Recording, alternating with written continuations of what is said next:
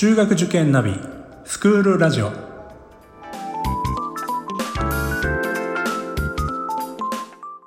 スクールナビゲーターののびるです。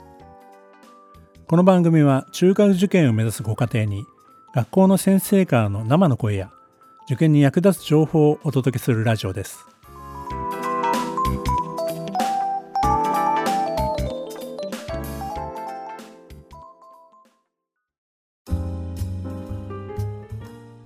今回は式を書かないがテーマです。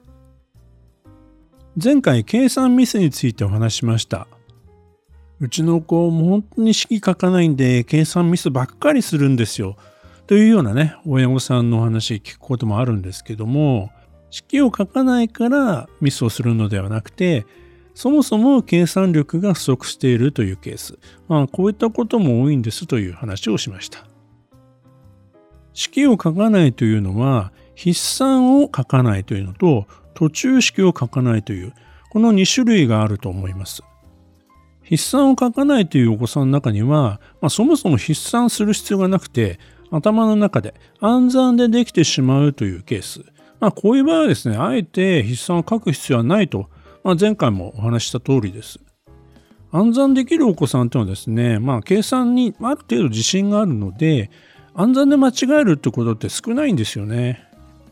ただ、まあ100%ではありませんから、たまにこう計算ミスをすると、ほれ見なさい。あなた暗算ばっかりするから計算ミスするんじゃないって、まあ言いたくなる気持ちもわかるんですけども、まあ総じて暗算ができるお子さんはですね、そのまま、まあ筆算は書かなくて私はいいと思ってるんですよね。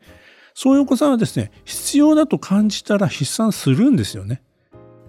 逆にですね、そこは暗算でもいいんじゃないっていうところまで全部筆算にするようなお子さんもまあたまにいらっしゃいます。こういうお子さんはですね、ミスが怖いんですよ。ですので全部筆算する。例えば2桁 ×1 桁の掛け算。それもすごく簡単なもの。12×3 とかですね。そういったものまで、えーまあ、全部筆算をしてしまうということになると、もうこれは大変な時間がかかってしまうわけです。もしかしたらですね、学校の先生や親御さんから必ず筆算をしなさいとこう言い続けられて、もう筆算をしなくてはもうならない、いけないという。そもそもそういうお子さんは暗算しようとする気持ちはもう持ってませんので、もう計算の時は必ず、えー、筆算するんですね。それもですね、きちんときれいに筆算を書いてやるんですよね。そういうお子さんを担当した時は、もう一つ一つですね、ここは暗算でやってみてっていうことを指示しながら、まあ、粘り強く指導していきます。何度も何度もですね、そこは暗算しよう。筆算はしないでということを繰り返し繰り返しやっていく中で、少しずつ少しずつ、まあ、暗算しようかなと。で、まあ、暗算もですね、練習をしないとすぐにはできるようにならないので、まあ、頭の中でね、式を浮かべたりというようなことを、まあ、一つ一つ説明しながら、そしてやっていくうちに、まあ、徐々に、まあ、ちょっと時間はかかるケースもあるんですけども、変わっていくということですね。これですね、まあ、筆算してるっていうことはいいことだと思ってですね、放置しておくと、学校の勉強にはあまり支障はないと思いますけども、もしも中学受験をするということになるとですね、いろいろな弊害が出てきます。授業の中でこの問題解いてみてと言って、まあ、演習の時間を取るとしますよね。まあ、大概、あの、筆算丁寧に書きすぎてしまって、時間が足りなくなって最後まで到達できない。まあ、こういったことが起こり得ますし、まあ、宿題が出たらやっぱり人よりも時間がかかるわけですよね。まあ、そうやって、まあ、終わらないもう大変というような気持ちがどんどん積み重なっていくとやっぱり算数苦手嫌いというふうになってしまう可能性もあるんです。高学年特に6年生になってからこれを直そうとするのは大変ですのでやはりですね日常生活の中で暗算を使うというまあ、こういったことをですね、ぜひご家庭でやってもらいたいんですよね。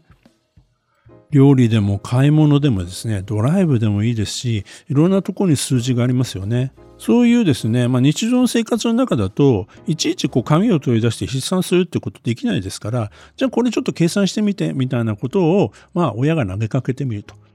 苦労しながらも暗算をするわけですよね。まあそういったですね、小さな積み重ねというのがまあ大切になってくるかなと思います。さて、今回のテーマは式を書かないという、まあこの点ですね。えー、まあ筆算に関して今お話ししましたけども、もう一つの方、つまり途中式を書かない。これはよくありません。どんなに暗算が得意な子であっても、私は途中式は必ず書くように指導します。複雑な設定の文章題や図形問題などでは式や図をしっかりと書く習慣がないとですね今何を求めてたんだっけ？この式の答えは何っていうのがわからなくなってしまうんですよね。自分が今何をどこでしているのかを見失ってしまう、まあ、そうするとですね途中で行き詰まった時にどこに戻っていいかがわからなくなってしまってさらにそれを考える時間探す時間が余計にかかってしまうんですよね。結局ですね、一直線に答えが出て、まあそれで正解ならいいんですけども、大抵は試行錯誤をしながら、つまり行ったり来たりしながら問題を解いていくというのが、まあ普通ですから、そういった時に自分の足跡を残しておかないと、もう迷子になってしまうということですよね。そういう意味ではですね、まあ、計算問題、特に長めの逆算の入ってる、問題とかですね、こういった問題の時も途中式を一つ一つちゃんと変えていくっていう、まあ、こういう習慣づくりは大事だと思います。筆算はですね、やったりやらなかったり、えー、まあこれは筆算した方がいいな、これは筆算いらないなと、暗算できるな、というのは、あの、その子供に任せていいと思いますけども、長めの計算問題の途中式は、やはり書く習慣をつけておいた方がいいと思いますね。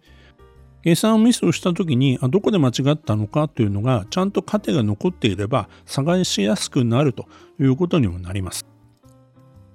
途中式や図を書くことによって回答への道筋が見えてきたり自分の思考が整理されたりとそういったメリットは大きいですし、まあ、最近はですね考え方を書かせる入手も増えてます。そういう意味ではですね、やはり面倒くさがらずにですね、途中式は必ず書かせると。そういったことはですね、口を酸っぱくして言ってもいいと思います。我慢比べになるかもしれませんが、頑張りましょう。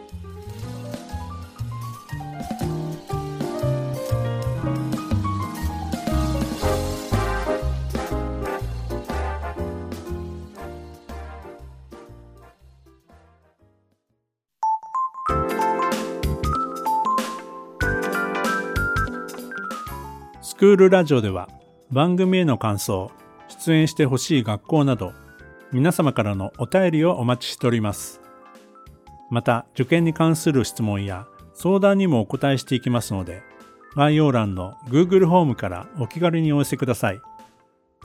Apple、Amazon、Google、Spotify などの無料のポッドキャストアプリで購読やフォローなどのボタンを押していただくと更新情報が届きますので便利です。それでは次回もスクールラジオでお会いしましょう。